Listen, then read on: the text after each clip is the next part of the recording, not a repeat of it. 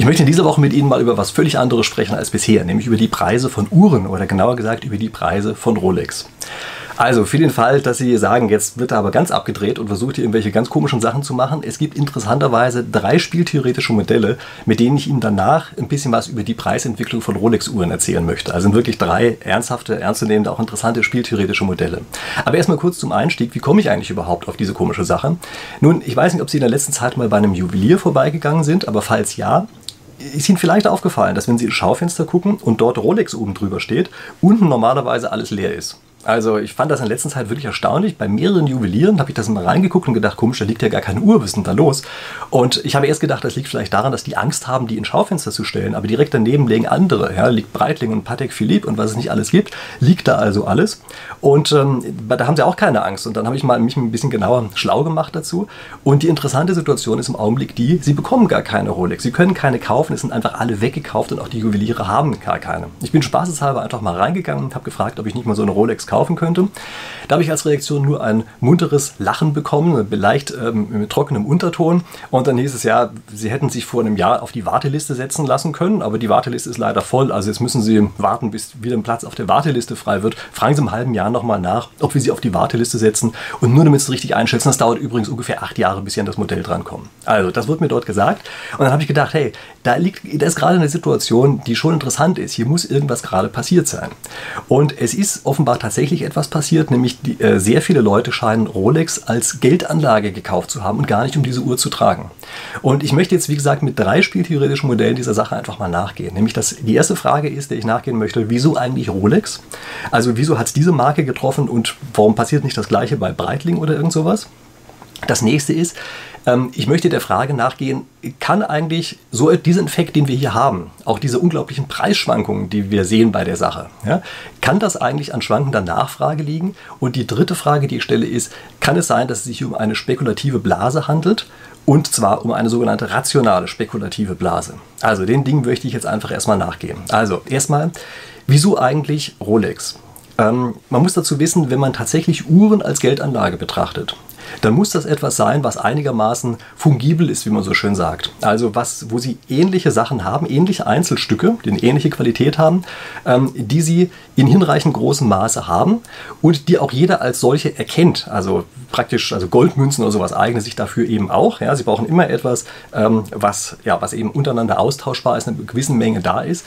Und wenn sich der, ein Markt einmal auf einen solchen Gegenstand koordiniert hat, dann ist das etwas, was sich normalerweise selbst verstärkt. Also wenn sich alle darauf koordiniert haben, Goldmünzen zu handeln, dann ist es einfach extrem schwer, mit irgendwas anderem anzukommen. Ja, wenn Sie mit einer Platinmünze ankommen, dann ist die eben weniger austauschbar zu anderen Sachen, wird nicht so gut erkannt, wird nicht so leicht angenommen und sowas. Man spricht hier häufig davon, dass Liquidität Liquidität anzieht. Und das ist genau ein Effekt, den Sie auch bei Rolex haben.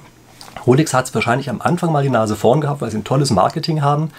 Und wenn man einfach irgendwen auf der Straße fragt, was er sich unter einer Luxusuhr vorstellt, an welche Marke er da zuerst denkt, werden wahrscheinlich die meisten Rolex als erste nennen. Und das hat natürlich geholfen, erstmal sozusagen einen Start hinzukriegen. Aber ab da ist das ein sich selbst verstärkender Prozess. Also weil überall eine Rolex zu sehen ist in diesem Segment, deshalb denkt jeder auch stärker an eine Rolex in so einer Situation. Dadurch, dass jeder stärker dran denkt, sagt jeder, ist es offenbar die bessere Sache, die man jetzt eben nehmen sollte. Und dann findet so eine Koordination statt. Ja, das ist genauso wie das Börsen beispielsweise, einzelne Börsen sehr stark wachsen, wachsen und andere Börsen einfach immer mehr den Bach runtergehen, so kleine Regionalbörsen oder sowas. Und ist der gleiche Effekt, dieses Liquidität zieht Liquidität an. Ja, das ist ein Koordinationsspiel aus spieltheoretischer Sicht und das ist genau die Situation, die wir hier haben und die hat jetzt eben mal zum gewissen Grad zufällig für Rolex zugeschlagen, aber ab jetzt stabilisiert sich das Ganze selber. Ja, also damit ist es eben so, dass es eine Marke wird, lässt sich am Anfang nicht genau vorhersagen, welche das wird, aber aufgrund der Markenbekanntheit von Rolex war es schon nicht unwahrscheinlich, dass genau das passieren würde. Ja, also das ist erstmal zu der Frage, Wieso eigentlich Rolex? Dann das nächste ist, kann eigentlich eine kleine Nachfrageschwankung tatsächlich große Preisunterschiede auslösen? Also ich möchte nur mal kurz sagen, was mit diesen Preisunterschieden bei Rolex auf sich hat. Also wenn Sie glücklich genug sind, auf der Warteliste so zu stehen, dass Sie einen Rolex bekommen, zahlen Sie dafür zum Beispiel, weiß ich, 8000 Euro oder sowas. Die gleiche Uhr wird auf dem freien Markt, auf dem Sekundärmarkt im Augenblick eher für sowas wie 12.000 oder 14.000 gehandelt. Ja, das ist so die Größenordnung, die ich mir dazu habe nennen lassen. Also das heißt, da ist sofort ein, ein Riesenunterschied drin. Und wie kommt es eigentlich, dass solche Preissprünge in irgendeiner Form vorhanden sind. Also lässt sich das vernünftig rational erklären. Und da gibt es auch ein relativ einfaches Modell dazu, nämlich gucken Sie sich an, die Angebotsmenge, also die Kapazität, mit der Rolexe jedes Jahr angeboten werden, die ist praktisch vollkommen starr. Das liegt einfach daran, dass eben die Produktionskapazität von Rolex eben so ist, wie sie ist. Ähm, man kann auch nicht einfach jede Menge neue Uhrmacher einstellen, gibt einfach gar nicht genug auf dem Markt und erst recht gibt es nicht genug auf Rolex-Niveau. Das heißt, also selbst wenn man jetzt anfangen würde auszubilden, müsste man wahrscheinlich eine Größenordnung von 10, vielleicht sogar fast 20 Jahre warten, bis man überhaupt solche Uhrmacher in größerer Zahl bekommen würde. Das heißt also für einen ganz langen Zeitraum, für mehrere Jahre, ist das Angebot an Rolex-Modellen, was fabrikneu auf den Markt kommen kann, extrem stark begrenzt. Das ist praktisch genau fixiert auf eine bestimmte Zahl. Jetzt stellen Sie vor, das sind 100 Stück im Jahr. Also natürlich deutlich mehr, ja, aber einfach damit wir leichter rechnen können. Und stellen Sie sich vor, Sie haben 105 Leute, die gerne eine kaufen wollen. Dann wissen fünf Leute in jedem einzelnen Jahr, dass sie keine Rolex bekommen werden. Also, das heißt, die Käufer stehen jetzt extrem starker Konkurrenz zueinander und werden die ganze Zeit versuchen, sich gegenseitig zu überbieten, in dem, was sie eben für eine der freien am Markt gehandelten Rolex bezahlen. Ja? Das heißt, da kann also durchaus der Effekt entstehen, dass sie nur 5% Nachfrageüberhang haben aber eben plötzlich einen Preis überschießen von mehreren zig Prozent, ja, also von 50 Prozent oder irgend sowas. Das kann durchaus passieren, einfach weil eben eine bestimmte Anzahl von Personen immer in Konkurrenz zueinander steht und es wird ja von Jahr zu Jahr schlimmer. Ja. Also im ersten Jahr haben fünf nichts gekriegt, im zweiten Jahr kommen dann nochmal fünf dazu, dann sind schon zehn da, die welche kaufen wollen, aber keine kriegen und so weiter. Also auf die Art und Weise ist es ein extrem starker Effekt. Äh, das Ganze nennt sich übrigens Bertrand-Wettbewerb. Also normalerweise ist es eigentlich eine Sache für Oligopole. Ja, ich möchte hier nicht in die Details reingehen, aber die Idee dahinter ist immer, dass sie ähm, eine Menge haben, die konstant ist und mit dem Preis sozusagen dann entsprechend anpassen. Was passiert jetzt eigentlich, wenn die Nachfrage ein bisschen zurückgehen würde? Also stellen Sie sich mal vor, Sie haben jetzt diese 105 Käufer und die Nachfrage geht aber um 10% zurück. Also Sie haben danach dann so ungefähr 95 Käufer, aber ein Angebot von 100. Jetzt wirkt auf einmal der Effekt ganz stark gegen Rolex. Ja, also auf einmal ist genau das, was wir eben hatten, äh, wirkt jetzt genau in der anderen Richtung. Und der Anbieter Rolex weiß jetzt immer, jedes einzelne Jahr werden fünf Uhren übrig bleiben, die sie nicht an Mann kriegen können. Ja? Und das ist dann eine Sache, wo der, obwohl es ein Monopolist ist, also nur Rolex kann ja Rolex anbieten, insofern sind die also ein Monopolist, dass also der Monopolist in Konkurrenz mit sich selber steht. Wir werden ein bisschen später nochmal sehen, dass das äh, eine sehr wichtige Sache ist, ja? also diese Eigenschaft. Das heißt, Sie können hier also durch kleine Nachfrageschwankungen, sowohl nach oben als auch nach unten, können Sie extreme Preisschwankungen auslösen.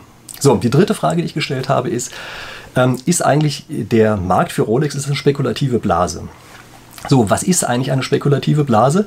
Nun, das ist eine Situation, in der sich die Preise, die Marktpreise, komplett von den Fundamentalwerten lösen. Also stellen Sie sich vor, es gäbe sowas wie einen inneren Wert einer Uhr. Ähm, und wenn die Marktpreise jetzt völlig anders sind als dieser innere Wert der Uhr, dann haben Sie es mit einer spekulativen Blase zu tun. Glauben Sie nicht, dass es bei einer Luxusuhr immer der Fall ist. Es ist nämlich auch extrem teuer, diese Dinger herzustellen. Ja? Also das heißt, Sie haben im Normalfall schon so etwas, was Sie als so etwas ähnliches wie einen Fundamentalwert äh, betrachten können. Das geht bei Aktien natürlich besser, aber bei Uhren geht das auch. Das muss zumindest so einigermaßen in der Nähe der Kosten liegen. Und eben, wie gesagt, eine Rolex herzustellen, das ist schon eine relativ teure Angelegenheit aus den Gründen, die wir ja auch oben hatten. Ja? So, und was passiert jetzt also bei einer spekulativen Blase? Das ist eine Situation, bei der dieser Preis, den wir haben, den wir auf dem Markt bezahlen müssen, also ganz weit entfernt ist von dem inneren Wert, von dem Fundamentalwert dessen, was wir dort gerade handeln. Und kann es eigentlich jemals rational sein, bei so einer Situation mitzumachen? Also kann es rational sein, bei einer spekulativen Blase etwas zu kaufen, obwohl Sie wissen, dass es gerade eine spekulative Blase ist? Und die erstaunliche Antwort lautet ja, das ist so. Das liegt nämlich daran, dass wenn Sie die Erwartung haben, dass im nächsten Jahr eine Rolex beispielsweise nochmal 10% teurer ist, als in diesem Jahr ist, und Sie eine gewisse Wahrscheinlichkeit haben, dass diese Blase platzt, also Sie wissen, es ist schon völlig überteuert, ja. Aber mit einer gewissen Wahrscheinlichkeit ist sie im nächsten Jahr noch stärker überteuert und mit einer gewissen Wahrscheinlichkeit platzt diese Blase dann fällt zum Beispiel der Preis um 40 Prozent oder sowas. Dann kann es vollkommen rational sein, bei der ganzen Sache mitzumachen, solange die Wahrscheinlichkeit für das Platzen nur niedrig genug ist. Und äh, das mit dem Platzen, das hängt jetzt sehr stark von der Interaktion der Leute ab. Also wir haben ja schon vorher gesagt, ähm, das ist eine Koordination. Das heißt also, es kann also durchaus passieren, dass die, die ganzen potenziellen Rolex-Käufer untereinander jeweils voneinander glauben, dass sie sagen, ich glaube, dass der andere glaubt, dass der Markt noch nicht platzt. Ja? Und dadurch, dass sie das alle glauben, tut das dann eben auch tatsächlich eine Zeit lang nicht, so dass dann also diese Entscheidung, weiterhin drin zu bleiben in dem Markt, eben tatsächlich eine rationale ist. Ja? Aber natürlich kann es in jedem einzelnen Jahr passieren, dass das Ganze platzt und dann geht das Ganze drastisch nach unten. Sie erinnern sich beim Bertrand-Wettbewerb, von dem habe ich ja eben gesprochen. Beim Bertrand-Wettbewerb ist es ja jetzt so, dass wenn die Nachfrage um kleine Werte schwankt, auf einmal der Preis ganz stark schwanken kann. Und stellen Sie sich mal vor, Sie haben eine bestimmte Situation, in der Sie glauben, dass vielleicht jetzt der Zeitpunkt gekommen ist, wo die anderen eben nicht mehr glauben, dass es weitergeht und dann glauben Sie es halt auch nicht mehr, dass Sie jetzt also verkaufen müssten. Dann merken Sie, wenn nur ein relativ kleiner Anteil unter den potenziellen Kunden das glaubt, dann wird auf einmal die, die Nachfrage nach Rolex wesentlich geringer oder schlimmer noch, die ganzen Rolex, die im Augenblick fabrikneu in den Tresoren von Privatleuten gebunkert sind, die kommen auf den Markt und auf einmal, bleiben wir bei dem Zahlenbeispiel von vorhin, haben sie nach wie vor 105 Käufer, aber auf einmal haben sie 120 äh, Rolex, die angeboten werden, nämlich 100, die neu produziert werden und 20, die aus den Tresoren kommen. Und dann auf einmal haben sie genau den Effekt, den wir eben hatten, dass durch diese Preiskonkurrenz der Anbieter in diesem Fall auf einmal der Preis runtersagt und plötzlich sehr stark, sehr tief sinken kann. Ja? Also also die Situation haben wir und das ist dann eben das Platzen der Blase. Jetzt gucken wir uns mal an, welche Situation sind wir eigentlich. Und ich habe Ihnen dafür einfach mal von Chrono24 die Preisentwicklung von einer Rolex mitgebracht. Das ist also das Modell Submariner Hulk. So, da sieht der Preispfad so aus. Das jetzt also über die letzten Jahre. Gucken Sie sich die ganze Sache mal an. Sie werden feststellen, dass in diesem Preispfad ein wundervolles exponentielles Wachstum drinsteckt. Also es sieht genauso aus wie eine E-Funktion, an die Sie vielleicht noch aus der Schule erinnern. Ich habe hier nochmal ein anderes Modell, das ist eine etwas weniger beliebte Rolex, das ist die Rolex Explorer 2. Da sieht der Preispfad so aus. Und Sie sehen hier, vom Prinzip her ist der Preispfad ähnlich, also ebenfalls exponentiell wachsend, aber sie ist eben unbeliebter. Das heißt also, das ist hier entsprechend flacher. Ja? Aber es ist also genauso ein exponentieller Preispfad. Das heißt also, diese Anforderungen, die wir haben an eine spekulative Blase, die ist genau erfüllt. Übrigens, das habe ich jetzt nicht ausgedruckt. Ich habe mir auch von ein paar anderen Uhren mal solche Preispfade angesehen. Die wachsen in aller Regel nicht exponentiell. Also Sie können fast sicher sein, äh, dass also wenn eine rationale spekulative Blase vorliegt, die bei Rolex-Preisen vorliegt und eben nicht bei anderen Modellen. Die erfüllen einfach nicht die Anforderungen daran.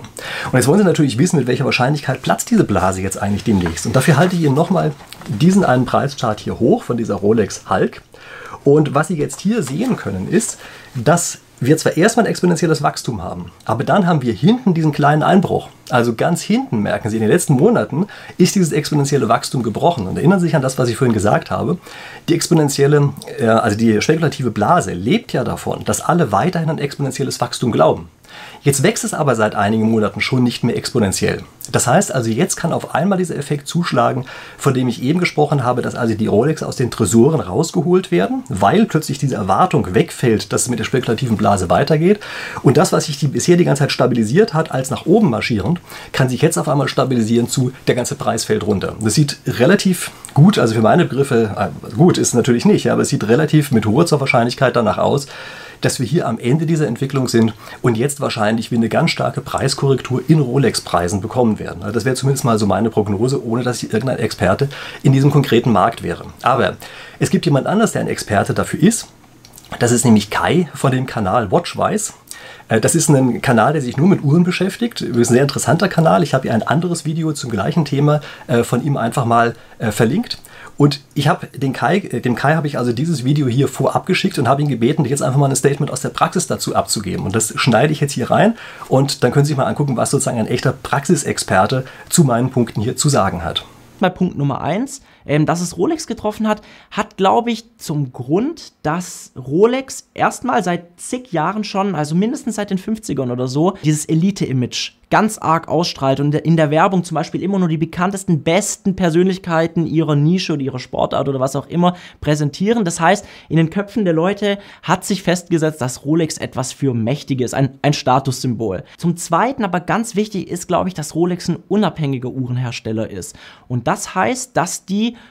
so würde ich zumindest vermuten und so sieht es zumindest aus, dass die nicht auf kurzfristige Trends reagieren und kurzfristige Gewinnabsichten haben, wie bestimmt viele andere größere Konzerne, die, sage ich mal, zum Beispiel Q1 2020 einfach einen hohen Gewinn einfahren wollen oder einen hohen Umsatz äh, für die Aktionäre, sage ich mal, sondern Rolex macht das, denke ich, unabhängig und es wirkt auch so, als ob die das sehr langfristig machen.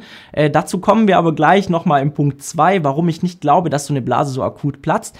Dementsprechend glaube ich aber, es ist kein Zufall, dass gerade Rolex das getroffen hat, weil die Leute einfach mit Rolex dieses dieses Markenbild auch wahrnehmen und vor allem, glaube ich, auch wahrnehmen, dass es da eine langfristige Planung zu geben scheint. Punkt Nummer zwei, das Platzen der Blase. Ich glaube fast, dass es so ein abruptes Platzen der Blase nicht geben wird. Trotzdem, dass ich glaube, dass alles, was du gesagt hast zum Thema Bertrand-Wettbewerb natürlich richtig ist und die Dynamiken, die da herrschen. Das heißt, die Nachfrage lässt nach. Das heißt, die Nachfrage sinkt unter das äh, Lieferungs- oder das Auslieferungsniveau und damit sinkt der Preis. Was ich aber da schon festgestellt habe, ist und was ich vermehrt gehört habe, dass gerade Hersteller wie Rolex, Patek Philippe, Audemars Piguet, also die unabhängigen unabhängigen Hersteller, dass die aber in diese Situation nicht hingehen und ihre Uhren auf den Markt schwimmen, wie das viele andere in der Vergangenheit schon getan haben. Da gab es, äh, glaube ich, von Maurice Lacroix Black Friday Aktionen bis minus 80 Prozent, wo die die Uhren wirklich regelrecht auf den Markt gespült haben und sich tatsächlich damit, glaube ich, auch so ein bisschen ihr Luxusuhren-Image kaputt gemacht haben. Und Rolex, Patek Philippe, Audemars Piguet stehen im Gerücht, vor allem gerade 2010, während der letzten nicht so schönen Phase, sage ich mal, äh, die Uhren von den Händlern und sogar vom Graumarkt wieder zurückgekauft zu haben und somit praktisch dafür zu sorgen, dass die Nachfrage und das Angebot immer in diesem Verhältnis bleibt, dass es zumindest ausgewogen ist. Und jetzt weiß ich natürlich nicht, wie groß Rolex Interesse zum Beispiel daran ist, dass Uhren, die jetzt für 8.000 oder 9.000 Euro verkauft werden, laut UVP, dass die für 16, 17, 20.000 Euro auf dem Graumarkt gehandelt werden. Aber ich schätze, Rolex kann auf gar keinen Fall irgendwie ein Interesse daran haben, dass jetzt äh, ein Preisverfall von 40 Prozent oder so stattfindet, weil es natürlich die Marke wieder abwertet. Und ich würde sagen, dass Rolex alles in seiner Macht Stehende tut und dementsprechend auch andere unabhängige Hersteller, um das zu verhindern, auch wenn es im ersten Moment erstmal Geld kostet, einen niedrigeren Umsatz bedeutet und so weiter. Und ich glaube, da ist so einer der wesentlichen Unterschiede zwischen den unabhängigen und den, sage ich mal, konzernbetriebenen Herstellern. Zum Zeitpunkt, zu dem ich das hier spreche, weiß ich nicht, was der Kai jetzt gesagt hat zu meinen äh, theoretischen Ausführungen von vorher. Ich hoffe, dass er Ihnen einigermaßen recht gegeben hat. Aber wie auch immer, Sie haben jetzt mal aus, sozusagen aus zwei verschiedenen Perspektiven, nämlich einmal aus der theoretischen, einmal aus der praktischen Sicht, also einen Blick auf diesen Rolex-Markt gehabt. Mich würde interessieren, ob Sie das etwas Interessantes finden, so wie wir das hier gemacht haben, ob Sie das Thema interessant finden, vor allen Dingen, ob Sie auch diese Zusammenarbeit äh, jetzt mit einem anderen YouTuber interessant finden. Ähm, besuchen Sie seinen Kanal auf jeden Fall. Also ich kann das wirklich nur empfehlen, wenn Sie sich nur ansatzweise für Uhren interessieren. Aber schreiben Sie mir vor allen Dingen unten in die Kommentare rein, ob Sie also erstens diese Geschichte glauben, dass das Ganze ein, äh, eine spekulative Blase ist, was wir jetzt hier gerade bei Rolex gesehen haben und dass die kurz davor ist zu platzen. Und schreiben Sie mir bitte unbedingt rein, ob das jetzt ein Format ist, was Sie auch spannend finden, was Sie mögen oder wo Sie sagen, ach nee, vielleicht sollen wir das doch lieber anders machen. Uns reicht es eigentlich, wenn wir nur Theorie hören oder lauter solche Dinge. Und klar, was Sie natürlich auch unten reinschreiben können, ist die Vermutung, welche Uhr ich trage. Müssen Sie aber nicht, aber ich verrate Ihnen eins, es ist mit Sicherheit keine Rolex. Keine Ahnung, ob man die während des Videos hier sehen konnte. Okay, so, so viel also an Experimenten für diese Woche. Ich freue mich, dass Sie bis hierhin dabei geblieben sind und wir sehen uns dann in der nächsten Woche in aller Frische wieder. Bis dahin.